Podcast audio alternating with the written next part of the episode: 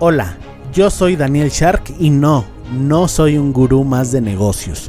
Por cierto, si buscas hacerte millonario de un día para otro, mejor cómprate un billete de lotería. Tampoco te hablaré de la estrategia del Océano Azul, diferenciación, modelos de negocios, innovación, ventas, nada de eso. Para eso mejor regrésate a escuchar al señor con el saco de piñas. No me malinterpretes, todo eso funciona siempre y cuando tengas el elemento secreto ninguna idea, por muy buena que sea, si le dediques años de sudor y creas que tienes la estrategia perfecta, nada ha funcionado sin esta clave.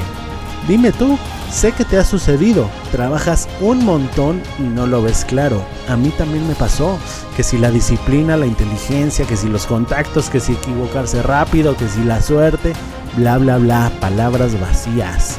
Sí, todo eso funciona, pero la clave de la que nadie te habla esa que tienen grandes como Elon Musk, Richard Branson, Steve Jobs, es que ellos eran sharks. ¿No sabes qué es eso? Bueno, pues descúbrelo aquí en el podcast del futuro Shark.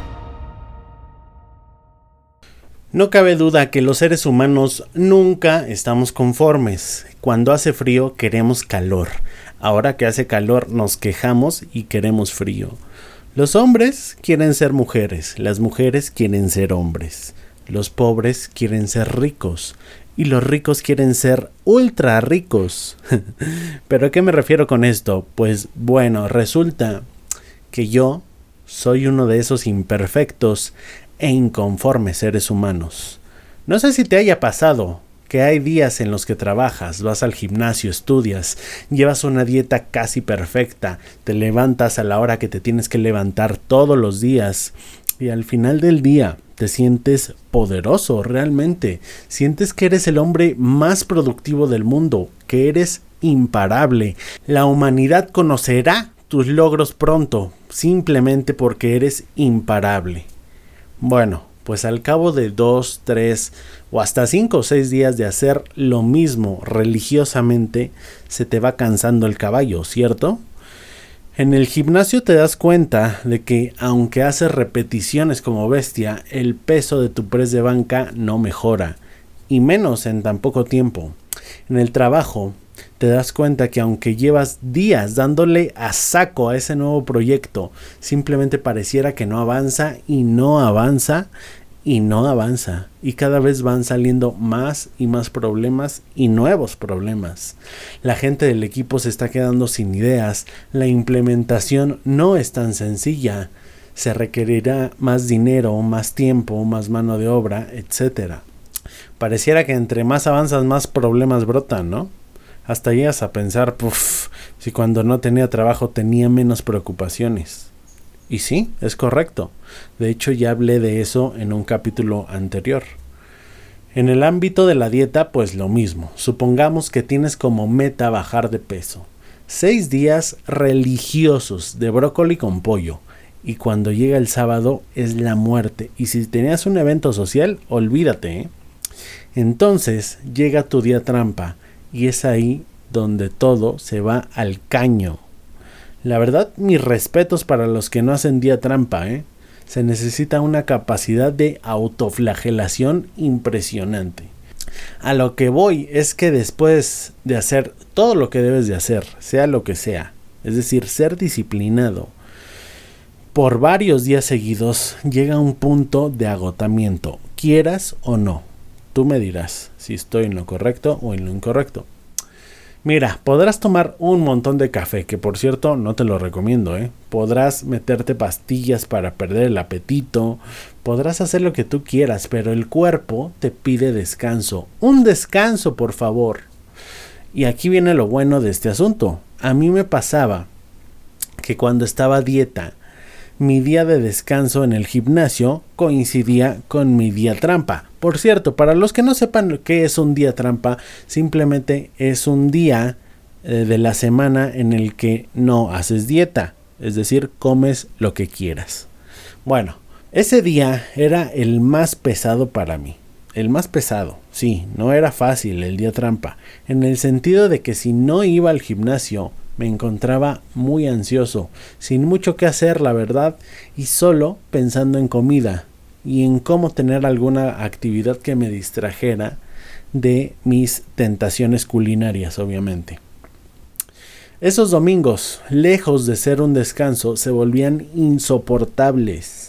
Porque si sales a la calle a dar un paseo y estás a dieta, lo primero que detectas son los olores de esas grasientas garnachas de la esquina, aunque estén a un kilómetro de distancia.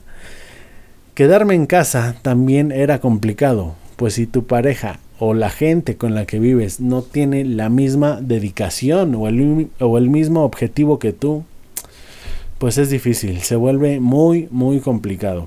O dime, ¿será fácil ver a alguien comiendo un helado enfrente de ti cuando tú no lo has comido en semanas? En fin, por eso desistí de mi etapa de definición. De esto que te estoy hablando ya tiene como un año. Pero en serio, ¿eh? llegué a un punto de trastorno alimenticio. Porque cuando era mi día trampa, comía y comía sin parar iba a la calle y compraba todo. O sea, mi cerebro entraba como en una especie de, eh, de modo de supervivencia. No sé, sentía que me decía a mí mismo, compra todo porque si no, no vuelves a comer en tu vida. Y aún así, sin hambre, me volvía a levantar a comer. Es horrible, ¿eh? Es horrible. Si lo has vivido, si lo has vivido, me gustaría que lo comentaras en nuestras redes sociales. Y dime si lo superaste o no. Igual me costó mucho trabajo decidir qué iba a pasar después de esta etapa de definición. Como dice cierto youtuber de fitness, uno genera cierto apego con sus abdominales. Y sí, los llegas a extrañar. Pero en fin. Y te voy a decir una cosa, ahora que tengo ya casi un año comiendo bien de nuevo, más de un año de hecho, me siento increíble, me siento fabuloso, Hoy, por ejemplo, es primero de mayo, aunque la fecha de grabación de este episodio puede que varíe, ¿no? Es un día festivo y decidí no trabajar e ir al centro histórico con mi familia a dar un paseo. Y pues nada, me levanté tarde, no fui al gimnasio. Eh, ¿Qué más? Eh, me fui y comimos pizza, mi esposa y yo, nos tomamos una cerveza y después nos eh, fuimos a comprar un poco de ropa y nos regresamos, ¿no? Fuimos a darle un paseo a nuestra hija, por supuesto. Pero fíjate, yo me había hecho una promesa de no trabajar este día. Y cuando regresé a casa, le dije a mi esposa, oye, ¿y si jugamos Mario Kart? Porque somos fans ¿eh? de, del Wii U y de Mario Kart 8. Y dicho y hecho, llegamos y jugamos, pero yo ya me empezaba a sentir un poco mal eh, moralmente. Mientras esperaba que cargara la pista de, champiñón, me ponía a pensar, ay, estará bien que con tanto trabajo que tengo, con tanto trabajo con la importación, con el eh, funnel de hits and drops, con todo esto me esté poniendo ahorita a jugar Mario Kart. Al final, la responsabilidad no es de mi pareja, porque yo podría decir, no, es que ella me está eh, sonsacando para que yo juegue y no puedo ir a trabajar por eso. Pero esa es una actitud cobarde, creo yo, y la responsabilidad es mía y así lo asumí. Una vez una amiga me dijo que eh, cuando fue mi cumpleaños el año pasado, me preguntó que qué iba a hacer, le dije, no, seguramente no voy a hacer nada más que trabajar, ¿no? Pues caía entre semana. Me dijo una verdad, eh, una frase muy, muy cierta. Me dijo, mira, si no festejas tu cumpleaños hoy, no lo vas a festejar nunca. No todos los días cumplimos años y además el trabajo nunca se termina. Y sí, realmente el trabajo nunca se termina, eso es cierto. Pero tampoco quiero llegar al punto de festejar que es primero de mayo, festejar que es sábado, festejar que es domingo, festejar que es Semana Santa, Día de Muertos, 15 de septiembre. ¿Me explico? Hay personas que se agarran, desafortunadamente, hay personas que se agarran cualquier pretexto para festejar y no trabajar. Ese ya es un extremo. A mí me atemoriza ese extremo, la verdad. Yo no quisiera llegar nunca a eso. Y al final, yo he detectado que no me siento bien dejando de trabajar al 100%. Estoy seguro de que cuando sea libre financieramente, incluso seguiré trabajando igual. Porque es lo que me gusta hacer, ya es parte de mí. y seguiré yendo al gimnasio, por supuesto. Fíjate, ya cierro con esto. Cuando nació mi hija, dejé de ir un mes al gimnasio y a trabajar, por supuesto. Si no sabes la historia de mi hija, bueno, te recomiendo que eh, escuches el episodio Origen, así se llama. Mi cuerpo en ese entonces ya me pedía a grito regresar porque mi cuerpo, valga la redundancia, asimiló también el ejercicio en el gimnasio, que lejos de ser una carga para mí, era un gusto, es un gusto.